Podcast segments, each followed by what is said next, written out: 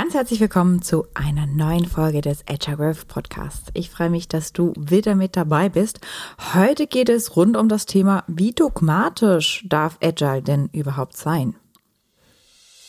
Herzlich willkommen zum Agile Growth Podcast, dem Podcast für alle Agile Interessierten mit hilfreichen Ideen und erprobten Werkzeugen, die dich weiterbringen. Von und mit den Two Agilists.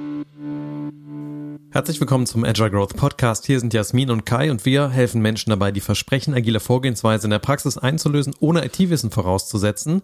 Und irgendwie geht das immer mal wieder durch die Community durch und immer wieder gibt's Kunden, die sagen, wenn man reinkommt, aber bitte nicht dieses dogmatische Scrum. Kai hat letztens einen kleinen Witz auf LinkedIn gepostet. Ähm, der lautete sowas wie, was macht der Product Owner im Problemraum? Sich zurückziehen. Und darunter hat ein guter Freund von uns ähm, kommentiert, schade, dass Agilisten oder die agile Community immer so dogmatisch sein muss. Das hat uns total zum Nachdenken angeregt und auch eine Anregung war eine Anregung für diese Podcast-Folge hier, nämlich wie dogmatisch darf Agilität überhaupt sein? Wie dogmatisch soll Agilität sein? Und Vielleicht auch gibt es da Erklärungsmodelle dahinter, warum wir manchmal sehr dogmatisch sind und manchmal aber auch nicht. Wir beschäftigen uns also mit verschiedenen Aspekten dieses Dogmatismus, denn wir wollen da mit euch mal den Punkt machen. Natürlich geht es darum, dass Scrum das absolut richtige Rahmenwerk ist für jede Situation. Na, okay. Also vielleicht gibt es da noch ein paar Facetten und auf die wollen wir mal eingehen. Aber auch ein bisschen ergründen, wo kommt eigentlich dieser Dogmatismus her? Denn wenn wir so als Trainer im Seminarraum stehen, dann wirkt das manchmal so, als ob wir gerade den heiligen Gral verkaufen würden. Und im Hintergrund ist natürlich noch deutlich mehr an Differenzierung da und trotzdem ist manchmal eine einfache Botschaft vielleicht das, was ein System gerade braucht oder eben nicht. Und da wollen wir mal einsteigen. Und nichtsdestotrotz, die meisten Kunden, die auf uns zukommen, vielleicht auch nicht unbedingt im, doch auch im Training, auch im Training sagen, komm, erklär mir mal Scrum, sag mir, wie das bei mir funktionieren soll, aber bitte nicht so dogmatisch. Aber bitte lass mir hier noch Raum zum Atmen. Und zum einen ist das völlig verständlich. Weil wenn jetzt jemand kommt und sagt, du musst das so oder so machen und sonst ist das alles Quatsch, dann fühle ich mich vielleicht nicht ernst genommen, beziehungsweise sehe auch gerade nicht, wie das gehen sollte bei mir und bin ganz schnell in der Haltung von, ist ja gut und recht, aber. Und dann bin ich schon im Widerstand. Persönlich und wahrscheinlich ist dann auch die Organisation ganz schnell im Widerstand. Weil ähm, wenn jemand kommt und sagt, du musst das jetzt alles so machen und dann wird schon alles gut, gefühlt. Und das machen wir im Training natürlich, weil wir ja eine völlig neue Denke lernen. Ähm, dann sind ganz viele Dinge, die in meiner Organisation bis jetzt aber ja auch gut funktioniert haben, da drin nicht enthalten. Und ich frage mich dann, und wie integriere ich denn die jetzt? Da, muss ich die jetzt alle gehen lassen, obwohl die ja gut funktionieren? Also so ein bisschen hilft einem sozusagen bei dieser reinen Lehre oder by the book das Land der Elfen, Feen und Einhörner zu beschreiben, wie dieses Scrum denn mal funktionieren könnte, wenn man diese ganzen mentalen Denkschranken mal weglassen würde. Und das ist manchmal so weit entfernt von der eigenen Unternehmensrealität, dass sich diese Haltung als respektlos anfühlt gegenüber dem, was ist. Und ich glaube, da kommt auch oft so dieses her, das ist immer so dogmatisch und es gibt Leute, die damit so meinungsstark unterwegs sind. Und wenn ich mich an mich selber erinnere, dann könnte ich mal so drei verschiedene Arten von Dogmatismus da aufzählen. Und ich glaube, in meinem ersten Jahr Scrum war ich auch eher so ein Hardliner. Und das lag vor allen Dingen daran, dass das Thema für mich so neu war, dass ich mich wie an so einem Strohhalm festgehalten habe, an diesem Scrum Guide damals 2007. Ich muss gerade überlegen, gab es den da überhaupt schon rausgegeben? Nee, ich glaube, da gab es erst ein paar Folien und habe mich an diesem Gerüst festgehalten, was denn da veröffentlicht war und habe gesagt, äh, genau so müssen wir das machen, weil ich natürlich selber so überfordert war damit, etwas anderes oder nuancenhafteres zu tun. Das heißt, so dieses ganz neu einsteigen, Sicherheit suchen, mich festkrallen an den paar Regeln, die es dann gibt und die dann aber auch durchstiefeln, war so mein Erfolgsrezept als ein ganz neuer Scrum Master. Und es ist immer noch das, was wir ganz neuen Scrum Mastern auch raten. Warum ist dem so? Weil wenn du in dem Raum bist, wo du nicht weißt, was du nicht weißt und diese Erfahrung ja noch gar nie gemacht hast, dann ist es ganz schwierig, Regeln direkt zu verbiegen. Also oft hilft es uns Menschen, am Anfang wirklich Scrum by the Book zu machen, um überhaupt mal festzustellen, was läuft denn bei uns und was läuft denn bei uns nicht. Was funktioniert, was funktioniert nicht. Wo brauchen wir eine Veränderung? Wenn ich mir das nämlich vorausdenke, dann habe ich ja schon wieder ganz viele Annahmen gemacht, die müssen gar nicht wahr sein. Und dieser Effekt von Scrum löst dir deine Probleme nicht, sondern macht sie nur transparent. Den heble ich leider dann auch direkt aus. Das heißt, wenn ich es am Anfang vielleicht noch nicht ganz verstanden habe, warum wir gewisse Dinge, wenn wir jetzt Scrum machen, zum Beispiel so machen, wie wir sie machen, hilft es, die einfach mal anzuwenden. Das hilft mir für mein Verständnis zum einen, aber zum anderen auch der Organisation, damit es Probleme, die wir haben, die vielleicht jetzt unter dem Teppich gekehrt sind, einmal transparent werden. Es hilft mir noch nicht, diese Probleme zu lösen. Für mich ist das ein bisschen wie zu früh den Dampf ablassen vom Schnellkochtopf. Man muss ja irgendwie schon warten, bis dann so viel Druck in diesem Kessel da ist, bis dann entsprechend auch die richtige Markierung erreicht ist von diesem Anzeigeinstrument, dass ich merke, das ist der passende Druck. Und ja, es kann auch zu viel Druck da sein, da muss ich mit diesem Ablassventil arbeiten und dem wiederherstellen, den richtigen Pegel.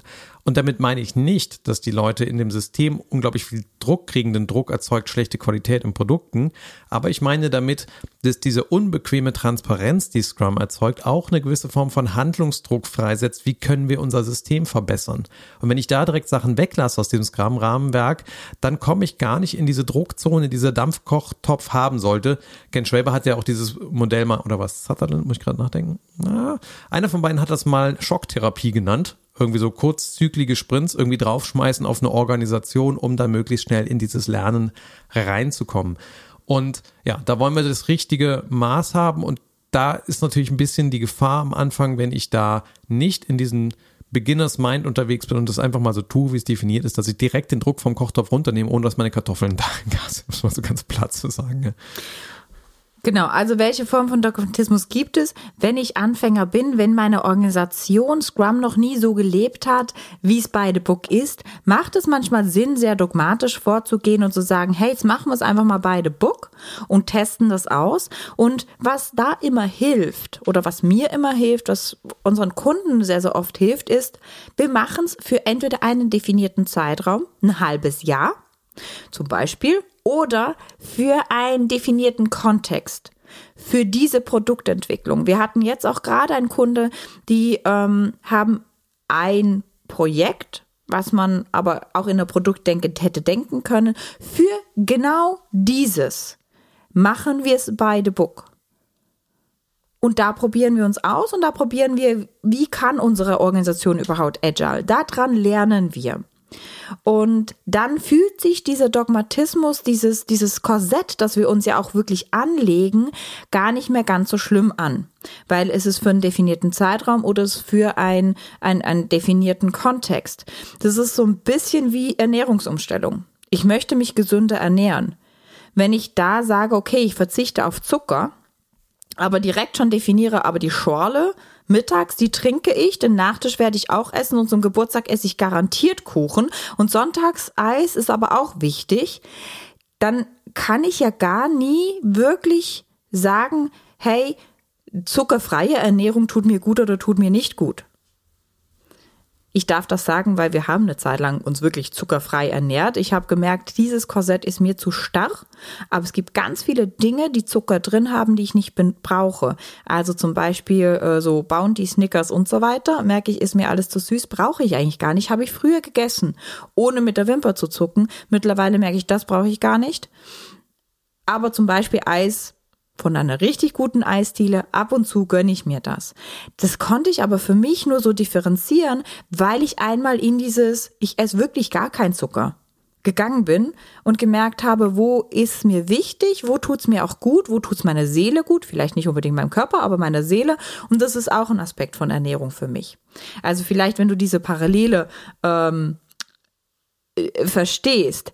Wir haben aber diesen Zuckerverzicht wirklich auch terminiert und gesagt, hey, das ist jetzt ein Experiment, das machen wir drei Monate und dann gucken wir.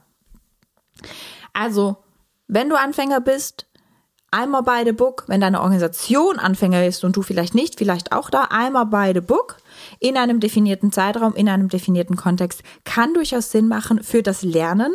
Also wie geht denn Scrum überhaupt? Aber auch für das Lernen, wie geht denn Scrum in unserer Organisation überhaupt? Und für das Lernen, was für Probleme haben wir denn überhaupt? Und dann kommen wir zum zweiten Art des Dogmatismus. Und das ist vielleicht auch das, was uns der Kollege da auf dem LinkedIn-Joke irgendwie ein bisschen angekreidet hat, nämlich die Perspektive, die manchmal so Agilisten passiert, wenn man das eine Weile länger macht und das gut funktionieren gesehen hat dann ist manchmal die Tendenz von manchen Agilisten, ich gucke jetzt mal nicht mich selbst allein, nein, das habe ich natürlich nie gemacht, äh, da, Gar da, nie machen dass man das. auf soziale Herausforderungen in der Organisation mit inhaltlichen Antworten um die Ecke kommt. Also obwohl das eigentlich ein menschliches Problem ist oder eine soziale Angst oder was auch immer da gerade vorherrscht, dass ich dann mit einem Fachthema da drauf prügle, um natürlich zu sagen, so ist das definiert in diesem Rahmenwerk und deswegen ist das auch die richtige Antwort. Aber das begegnet leider den Menschen nicht da, wo sie stehen, denn die haben dieses Problem eigentlich gar nicht auf der Ebene, wo das Fachliche die Lösung wäre. Und warum tun wir Menschen denn das? Ähm, ich weiß nicht mehr, wie der Mensch heißt, der das geniale YouTube-Video hat. Ähm, der nennt das als Advice Monster. Michael Bungay heißt er. Das ist immer gut, wenn ich äh, auf Kais äh, Gedächtnis zurückgreifen kann mit so Dingen. äh, genau. Also, wir verlinken euch bestimmt das Video auch noch unten dran. Das tut uns unheimlich gut. Wenn ich einen Ratschlag, wenn ich ein fachliches Konzept, wenn ich was auch immer habe, in der Hand habe, wo ich den anderen die Welt erklären kann. Thema da ist aber, eigentlich erkläre ich mir selber die Welt. Und meistens, wenn ich schon ein bisschen fortgeschritten bin, dann kommen ja Leute auf mich zu, weil sie ein Problem haben. Und das möchten sie gemeinsam mit mir lösen. Wenn ich jetzt aber oft diesem Problem nicht ganz zuhöre, sondern direkt mit einem Ratschlag, mit einem fachlichen Thema etc. da drauf prügle, dann lösen wir nicht das Problem, sondern dann löse ich nur meins. Und ähm, ein befreundeter Coach von uns ist zeitgleich auch Boxtrainer. Und der hat mal ein ganz gutes Bild gebracht. Er meinte, guck mal, wenn ich einen Anfänger oder auch einen Mittelstufe Box, Boxer, Boxerin Boxen sehe, dann fallen mir 20 bis 30 Dinge ein, die ich korrigieren kann. Wenn ich das aber tue, dann gebe ich dem anderen ja nur das Gefühl, du bist scheiße und du kannst gar nichts. Und von den 30 Dingen, die ich gerade gesagt habe, die mein Gegenüber korrigieren kann, wird mein Gegenüber kein einziges tun. Das heißt, an der Stelle ist meine Aufgabe zu reflektieren. Und das fehlt diesen Dogmatikern, diesen zweiten Dogmatikern oft. Das sollten sie mittlerweile haben, weil sie haben genug Erfahrung, aber oft fehlt es diese, diese Reflexion, welches Problem hat mein Gegenüber denn gerade und was sind die ein oder zwei Sachen, die helfen würden. Und mal in dieser Analogie drin zu bleiben, ich habe ja auch mal eine Weile Kraft Maga trainiert, ist ja auch äh, basiert stark auf dem Boxen und was dann hilft, ist, wenn mein Trainer mir gesagt hat, ähm, so wenn du in dieser Bewegung drin bist, wie fühlt sich das denn für dich an? Und dann habe ich so überlegt, meine so, ja, irgendwie ist das mit dem Arm noch nicht so, da habe ich irgendwie ein komisches Gefühl, das ist noch nicht so richtig. So, und dann packt mein, mein Trainer, der vielleicht 20, 30 Sachen bemerkt hat, sagt dann, ja, genau, und wenn du da mal hinguckst, dann könntest du, wenn du die Hüfte irgendwie ein bisschen mehr eindrehst oder so, oder das als Verlängerung irgendwie von deinem Bein irgendwie dir vorstellst, könntest du mal ausprobieren, wie sich das dann anfühlt. So, und dann habe ich genau den einen Hinweis bekommen, das eine Experiment, was sich darauf bezieht, was ich selbst als ein Problem wahrgenommen habe. Und das ist dann so, das ist dann so der Ausweg daraus, aus dieser zweiten Typ des Dogmatismus, sich entlang des Problems des Gegenübers zu schlängeln, statt dem irgendwas ins Gesicht zu werfen, von dem man selber als Coach einfach meint, äh, da müsste jetzt etwas passieren. Also diese Differenzierung, ist das eigentlich mein Problem als Scrum Master oder ist das mein Problem meines Teams? Und das ist sowas, was wir ganz oft zurückspiegeln, auch mit Leuten, die mit Teams arbeiten. Genau diese Frage, wenn sich jemand echauffiert und sagt, das ist irgendwie Mist in diesem Team und so, dann die Frage zu stellen, und siehst du das als Problem oder sehen sie das als ein Problem? Und an der Stelle vielleicht ähm, ein Beispiel. Ich ähm, bin ja kürzlich durch das TAC gegangen, also das Trainer Approval Komitee. Genau, das ist äh, bei der Scrum Alliance so wahrscheinlich eins der höchsten Prüfungen, wo man auch durchgehen kann. Und ähm, die haben mir eine Frage gestellt. Kai, Kai hat unten an der Tür gelauscht und dachte bei der Frage schon so, boah, jetzt fällt sie durch. Ähm, genau. Also das Beispiel der einen Teilnehmer, es ging, ging um die Rolle des Product Owners und dann meinte die eine Teilnehmer, ja, wir haben zwei Product Owner, die, die stimmen sich immer vor dem Planning ab. Das funktioniert für uns total gut. Und ich habe da eher eine Coaching-Stance äh, eingenommen, gesagt, und gefragt, okay, für euch funktioniert's gut. Du siehst keine Dysfunktion. Nö, ich sehe keine Dysfunktion. Für mich sieht das total gut. Und dann habe ich gesagt, okay, dann lasst uns doch mal kurz sammeln, was könnte denn für Dysfunktionen vor, aufkommen? Und dann haben wir gesammelt, okay, es könnte passieren, dass wir uns äh, zu wenig schnell entscheiden können. Es könnte passieren, dass die sich zwei in die Haare kriegen, das Team dann orientierungslos ist. Es kann sein, dass wir uns zu wenig fokussieren, weil wir zwei verschiedene Dinge drin haben, etc. Also dann haben die Teilnehmer, die gespielten Teilnehmer, mit mir schnell gesammelt, so was sind denn die Dysfunktionen? Und dann habe ich gesagt, okay, gut, und was kannst du Scrum Master jetzt tun? Und dann meinte sie, ja gut, ich kenne jetzt die Dysfunktionen. Ist ja gut, wenn sie vorkommen, dann können wir sie ja behandeln. Und das war auch meine Antwort darauf, zu sagen, guck mal, wenn es für euch gut funktioniert, dann ist das fein. Solange ihr kein Problem habt, würde ich das persönlich nicht ändern. Das ist zwar nicht Scrum by the Book ähm, und das kann zu vielen Problemen führen. Aber wenn du jetzt versuchst, da ein Problem zu lösen, was gar nicht da ist, was das Team gar nicht hat, dann dann rennst du gegen Wände. Das wird nicht funktionieren. Aber jetzt hast du die Diskussion, Dysfunktion gesammelt, du weißt, worauf du gucken kannst. Und wenn das in der Zukunft vorkommt, könntest du ja das dem Team spiegeln. Also für die Techniker unter uns, ne, vielleicht kennst du TDD, Test Driven Development oder BDD, Behavior Driven Development. Bei der Organisationsentwicklung und Teamentwicklung wären wir bei PDD, also Pain Driven Development. Also wie kannst du quasi auf den Schmerz des Teams und den Sachen, die dich selber frustrieren, aufsetzen, dass Dinge entsprechend besser werden. Und was ich mal bei einem Team gesehen habe, ist, da haben wir neu resettet sozusagen mit diesem Scrum-Rahmenwerk und das Backlog Refinement war irgendwie immer so ein Thema und das war weiter irgendwie rum und dann haben wir mal eine Stunde Refinement einfach angesetzt und dieses Product Backlog gepflegt und das hat dann eine Weile gedauert, bis das irgendwie an Unzufriedenheit hochgekocht ist, bis dann das Team das selber in einer, das war, war sogar ein Large-Scale Scrum Setup, wo sich dann die, die zwei Teams entschieden haben, hm, irgendwie ist das mit dem Refinement nicht gut, können wir da nicht mal was machen. Dann haben wir in der Overall Retrospective, also der Gesamtretrospektive halt diese Fäden zusammengebracht und dieses Team hat sich für ein neues Experiment entschieden und gesagt, lass uns das mit dem Refine mal anders strukturieren, mehr Zeit darauf investieren, auch mehr in Kleingruppen zu arbeiten, um daran besser zu werden. Und das ist für mich immer so der Weg, der eigentlich am besten funktioniert, wenn wir irgendwie auf diesem Schmerz der Leute selbst aufsetzen können und nicht irgendwie um die Ecke kommen und sagen, guck mal, so genau machst du das. Und was man aber auch anerkennen darf an der Stelle ist, Manchmal braucht es aber auch einfach einen fachlichen Input an der Stelle, der die Leute inspiriert, um neue Optionen zu sehen. Das ist natürlich auch was, also was trotzdem pragmatisch wichtig ist an der Stelle. Und so kann man auch mal inspirieren, aber da geht es nicht darum, den Leuten irgendwie eine Lösung ins Gesicht zu schlagen, sondern einfach Optionen aufzumachen, die sich beziehen auf den Schmerz, der vorher im Raum stand. Genau, also was jetzt dieser zweite Dogmatiker von dem dritten Dogmatiker, den wir gleich noch ähm, äh, beschreiben werden, unterscheidet Kleines ist. Foreshadowing, das dritte sind wir manchmal. Manchmal, genau. Wenn, wenn wir in, in, in so richtigem guten Zustand sind. Ähm, also was den zweiten Dogmatiker unterscheidet vom dritten Dogmatiker ist, der zweite Dogmatiker löst meistens seine eigenen Probleme und wendet Scrum by the Book an, weil er es geil findet, weil er es so funktionieren gesehen hat, aber ist nicht wirklich am Problem des Teams, nicht wirklich am Problem der Organisation.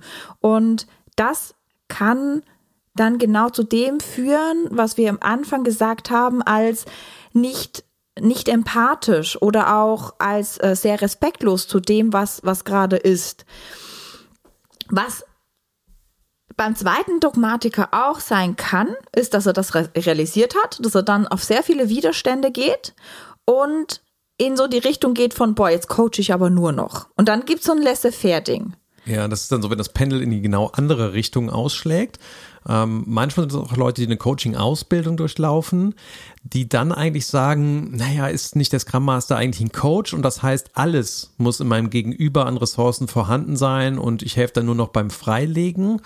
Und das verleugnet halt so ein bisschen die Performance Coach Facette, die der amerikanische Scrum Master natürlich auch drin hat, der für die Produktivitätssteigerung verantwortlich ist, wo der manchmal vielleicht unter uns Coaches würde man sagen, vielleicht provokative Therapie so nach irgendwie äh, die Sachen beieinander kriegen und durchziehen und das ist eine Facette, die manchmal in der rein coachenden Haltung ein bisschen abhanden kommt und die dann auch wieder integriert werden darf. Beziehungsweise in der rein coachenden Haltung habe ich ja am Ende auch einen Accountability Check, wo ich gucke, hey, Klient, was machst du denn jetzt genau, bis wann und wie?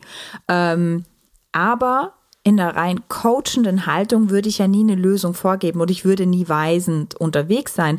Aber als Scrum Master habe ich nun mal die Prozessverantwortung und habe da auch das meiste Wissen. Das heißt, wenn mein Team äh, Sie wissen nicht, was sie nicht wissen. Also gerade um das Beispiel von Kai aufzugreifen, wenn mein Team nicht weiß, wie eine Refinement gescheiter laufen kann, dann ist nichts Verwerfliches daran, wenn ich als Coach sage, okay, ich habe jetzt verstanden, das Problem ist das Refinement und wir wollen das besser machen. Euch stört das und das daran. Werde interessiert und zwei, drei Beispielen, wie das in anderen Teams gut funktioniert hat. Wenn die natürlich Nein sagen, ja, dann halte ich den Rand. In den meisten Fällen werden die sagen Ja. Und dann gebe ich zwei, drei Beispiele. In meiner Erfahrung wird das Team keine meiner Lösungen nehmen, wenn ich das so mache, sondern sagt, ah ja, inspiriert von dem, was Jasmin gesagt hat, könnten wir es doch so machen. Das hatte ich zum Beispiel bei einem Team, ähm, die hatten viele Bugs. So. Und in der Retro durchgesprochen, wir haben zu viele Bugs, äh, das ist total anstrengend, irgendwie zerhaut uns jeden Sprint, weil wir einfach zu viele Bugs haben.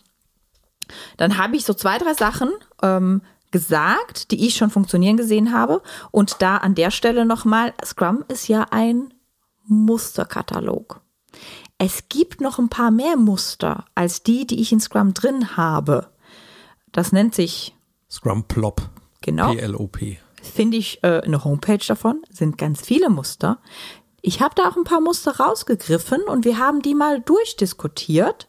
Und das Team ist dann mit was rausgekommen, das da gar nicht drin stand. Die haben dann a bug a day gemacht, angewendet auf a apple a day.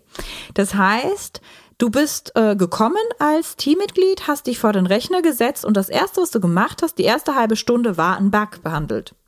Und wenn der länger als eine Stunde gedau äh, eine halbe Stunde gedauert hat, hast du dich in den Product Owner gewandt und gesagt, hey, ähm, dauert länger als eine Stunde. Ich bin jetzt so weit, ich habe das und das rausgefunden. Dann wurde mit dem Product Owner verhandelt äh, besprochen, ist es jetzt eher was, was wir als äh, Story in, in, in den nächsten Sprints reinnehmen? Ist es was, was du morgen fertig machst, weil du wirst morgen fertig sein? Ist es was, was du heute behandelst? So, a bug a day hat unsere Backzahlen erheblich reduziert. Zum einen, zum zweiten, aber auch das Wissen im Team erheblich verteilt. War nirgendwo in diesen Mustern drin, habe ich auch nicht als äh, Best Practice irgendwie äh, vorgeschlagen, aber sie sind selber draufgekommen, inspiriert von den Dingen, die wir da gelesen haben und ich auch vorgeschlagen habe. Also es braucht da so eine gute Balance, wenn ich es mal so in jungschen Archetypen sagen würde, Archetypen ist auch mal rheinländisch, in jungschen Archetypen, dann müsste man vielleicht sagen, also während so der Dog zweite Dogmatiker eher so eine Kriegerenergie hat ne, und seinen, seinen Wettkampf da gewinnen will und auch fachlich, inhaltlich da überzeugen möchte, dann ist diese Coach-Facette manchmal sehr in der Liebhaberschaft verankert, wenn das Leute neu lernen. Und da braucht es halt ein, eine integrierte Fassung, also vielleicht dann den König, der irgendwie sowohl den Krieger beinhaltet, als auch eine gewisse Weisheit drin hat, ähm, dass das da möglich ist, dass Leute ihre eigenen ja, Erkenntnisse haben und aber die dann auch veredeln mit, mit dem, was sie denken, was ihre Problemlösung ist. Und dann wird auch wieder ein Schuh draus und dann funktioniert das deutlich besser aus unserer Beobachtung. Und dann gibt es eben noch diesen dritten Typen des Dogmatikers, den wir auch öfter mal Ja, wahrscheinlich einnehmen, weil, also ich habe das manchmal so erklärt, als mich Leute gefragt haben, Kai, bist du eigentlich eher so ein Dogmatiker in Scrum, dann habe ich gesagt, ja, am Anfang war ich das auf jeden Fall. Zwischendurch bin ich dann eigentlich eher sehr so Pragmatiker gewesen und jetzt, wenn ich im Seminarraum stehe, bin ich eigentlich wieder Dogmatiker. Warum? Weil man natürlich schon viele Momente gesehen hat, wo dieses Eintauchen in das Land der Feen und Einhörner, also dieser Sache, die sich so fremd anfühlen, das mal vehement vertreten, sich in diese Richtung reinzulehnen und mal in diesen komischen, seltsamen neuen Raum reinzugehen, wichtig ist dafür, um überhaupt mal das Potenzial zu erfüllen. Und ohne eine gewisse Vehemenz und auch eine gewisse emotionalen Vertreten von diesem Standpunkt ist das, glaube ich, schwierig für Leute da anzudocken auf einer, auf einer emotionalen Ebene. Aber dieser dritte Dogmatiker macht das nicht mehr, weil der Scrum Guide sagt, dass es nur ein Product Owner geben soll und dass der Product die Entscheidung des Product Owners von der gesamten Organisation respektiert werden muss. Punkt, sagt er der Scrum Guide, sondern weil er oder sie verstanden hat, warum denn das wichtig ist. Und wenn ich verstanden habe, warum das wichtig ist, dann kann ich auch mit anderen Lösungen besser umgehen. Also zum Beispiel, wenn in meiner Organisation die Product Owner, Product Owner genannt sind, ich aber weiß, ganz ehrlich, das sind einfach Business Analysten und nach Scrum Guide würden wir sie Teammitglied nennen. Ähm, also Entwickler nach neuem Scrum Guide, das verwirrt mich immer noch. Ähm, aber ich habe da eine Instanz, die hat Arsch in der Hose und Geld in der Tasche und die fällt Entscheidungen. Das heißt, ich würde sie nach Scrum Guide Product Owner nennen. Die heißt jetzt aber Programmmanagement zum Beispiel. In vielen Organisationen ist das so. Da gibt es aber eine Instanz davon. Dann kann ich gucken, ah, wie kriege ich dieses Programmmanagement, diese eine Instanz, sehr viel näher an meine Product Owner ran, damit die Entscheidungen sehr schnell getroffen werden, sehr schnell ins Team werden. Das Problem da drin besteht ja nur, wenn diese Instanz zu weit weg ist vom Team, so dass diese Instanz gar keine gescheiten Entscheidungen treffen kann oder das Team zu wenig schnell Entscheidungen mitbekommt. Also der zweite Dogmatiker würde darauf bestehen, euer Product Owner sind nicht Product Owner, das sind Business Analysten und die haben sich jetzt Entwickler zu nennen und dieses Programmmanagement muss sich jetzt Product Owner nennen, weil der Scrum Guide sagt das so und das ist ganz wichtig. Der dritte Dogmatiker würde mehr mit dem Verständnis kommen und sagen, okay, dann lasst uns so etablieren, wie es ist, wie Scrum das gedacht hat, weil ich verstanden habe, wie es sein muss. Und vielleicht aber auch darauf hinweisen, was könnten denn die potenziellen Gefahren sein, wenn wir es so machen. Und damit ist es auch gegessen. Und bevor der dritte Dogmatiker das machen kann, hat er wahrscheinlich ganz lange die Schnauze gehalten und zugehört. Der zweite Dogmatiker, okay, wir sind, wir sind ein bisschen explizit in dieser Folge. Ähm, es ist auch eine Folge, die ist uns echt wichtig. Der zweite Dogmatiker springt ganz, ganz schnell raus mit seinen Lösungen oder mit ihren Lösungen und weist ganz schnell an, weil es hat so zu sein. Der dritte guckt, was ist denn wirklich das Problem, das wir lösen wollen. Und dafür muss ich zuhören. Dafür muss ich ganz viel beobachten, dafür muss ich ganz viel Stimmung wahrnehmen und dann docken wir an dem Problem an, das das Team oder die Organisation lösen möchte und gucken, wie wir Lösungen dafür bekommen. Und wahrscheinlich sage ich jetzt den komischsten Satz dieser Podcast-Folge, denn Jasmin und ich sind ja Certified Scrum Trainer und haben sehr viel investiert auf diesem Weg, da auch entsprechend Scrum in der Tiefe zu verstehen und das vermitteln zu können. Aber eigentlich ist uns Scrum irgendwie egal.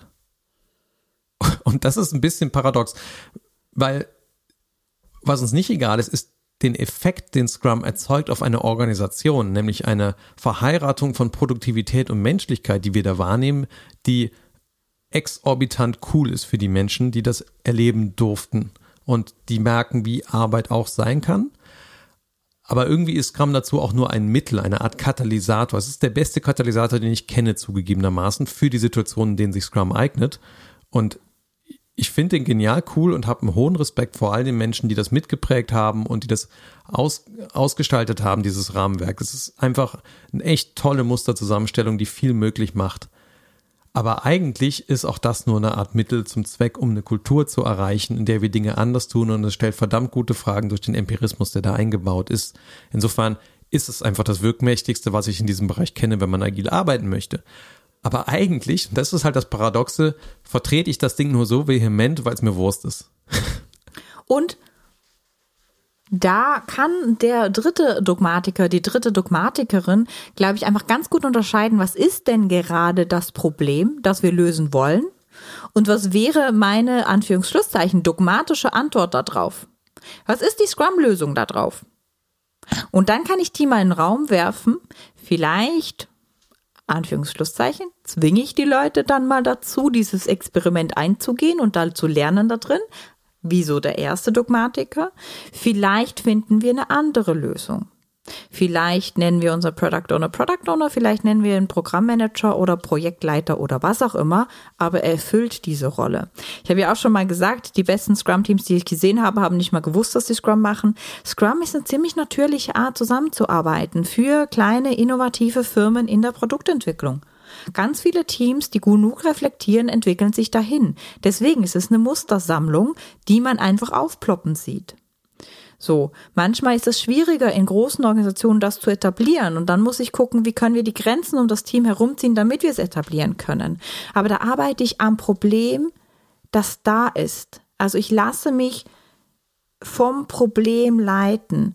Und das ist die große Unterscheidung vom zweiten zum dritten Dogmatiker. Der dritte arbeitet am Problem des Gegenübers, der zweite arbeitet an ein bisschen seinem eigenen und seinem Ego, weil er einfach ein geiles Scrum-Team zusammenstellen will, weil er hat es ja funktionieren gesehen und deswegen muss es ja auch wieder funktionieren. Ähm, manchmal kommt der zweite Dogmatiker genauso an sein Ziel wie der dritte. Ich würde sagen, der dritte ist oft besser unterwegs, aber vor allem nachhaltiger unterwegs. Also wenn ich wahrscheinlich, wahrscheinlich kommt der zweite auch schneller zum Ziel. Die Frage ist, ist dann nachhaltig? Haben die Leute wirklich die Erfahrungen gemacht, die sie machen müssen, damit sie das nachhaltig weitertragen? So, jetzt sind wir mal eingetaucht in diese verschiedenen Facetten von Dogmatismus, die manchmal dem agilen Arbeit nachgesagt werden und wo die eigentlich herkommen und wieso man diese Resonanz bekommt aus einer Organisation oder Leuten, mit denen man zusammen arbeitet. Und wir würden dann so in fünf Jahren, glaube ich, äh, über Dogmatismus äh, die vierte Art dann mal sprechen wollen, wenn wir wieder mehr gelernt haben, warum wir diesmal irgendwie diesen Standpunkt vertreten und hoffen, wir haben dir hiermit eine gute Selbstreflexionsmöglichkeit auch gegeben. Zugegebenermaßen, die war ein bisschen konfrontativ, also wenn du dich da irgendwo erwischst, geht das, glaube ich, gut mit dem Augenzwinkern. Wir versuchen das auch immer so mit ein bisschen äh, Humor und irgendwie auf uns selber da drauf zu gucken, wie wir so durch diese verschiedenen äh, Facetten durchgegangen sind. Denn schlussendlich, glaube ich, versuchen wir alle unser Bestes mit den Fähigkeiten, die wir haben, in der Situation, in der wir sind. Und ähm, falls du dich da irgendwo ertappt gefühlt hast, dann ähm, ja, ähm, schulden wir dir vielleicht einfach ähm, deine Anerkennung für deinen bisherigen Weg. In diesem Sinne, schön, dass du mit uns hier drauf geguckt hast. Wenn dir diese Folge gefallen hat, dann freuen wir uns, wenn du uns ein kleines Rating hinterlässt in deinem Podcast-Player deiner Wahl. Und wir sehen uns ganz bald wieder und hören uns ganz bald wieder hier im Agile Growth Podcast.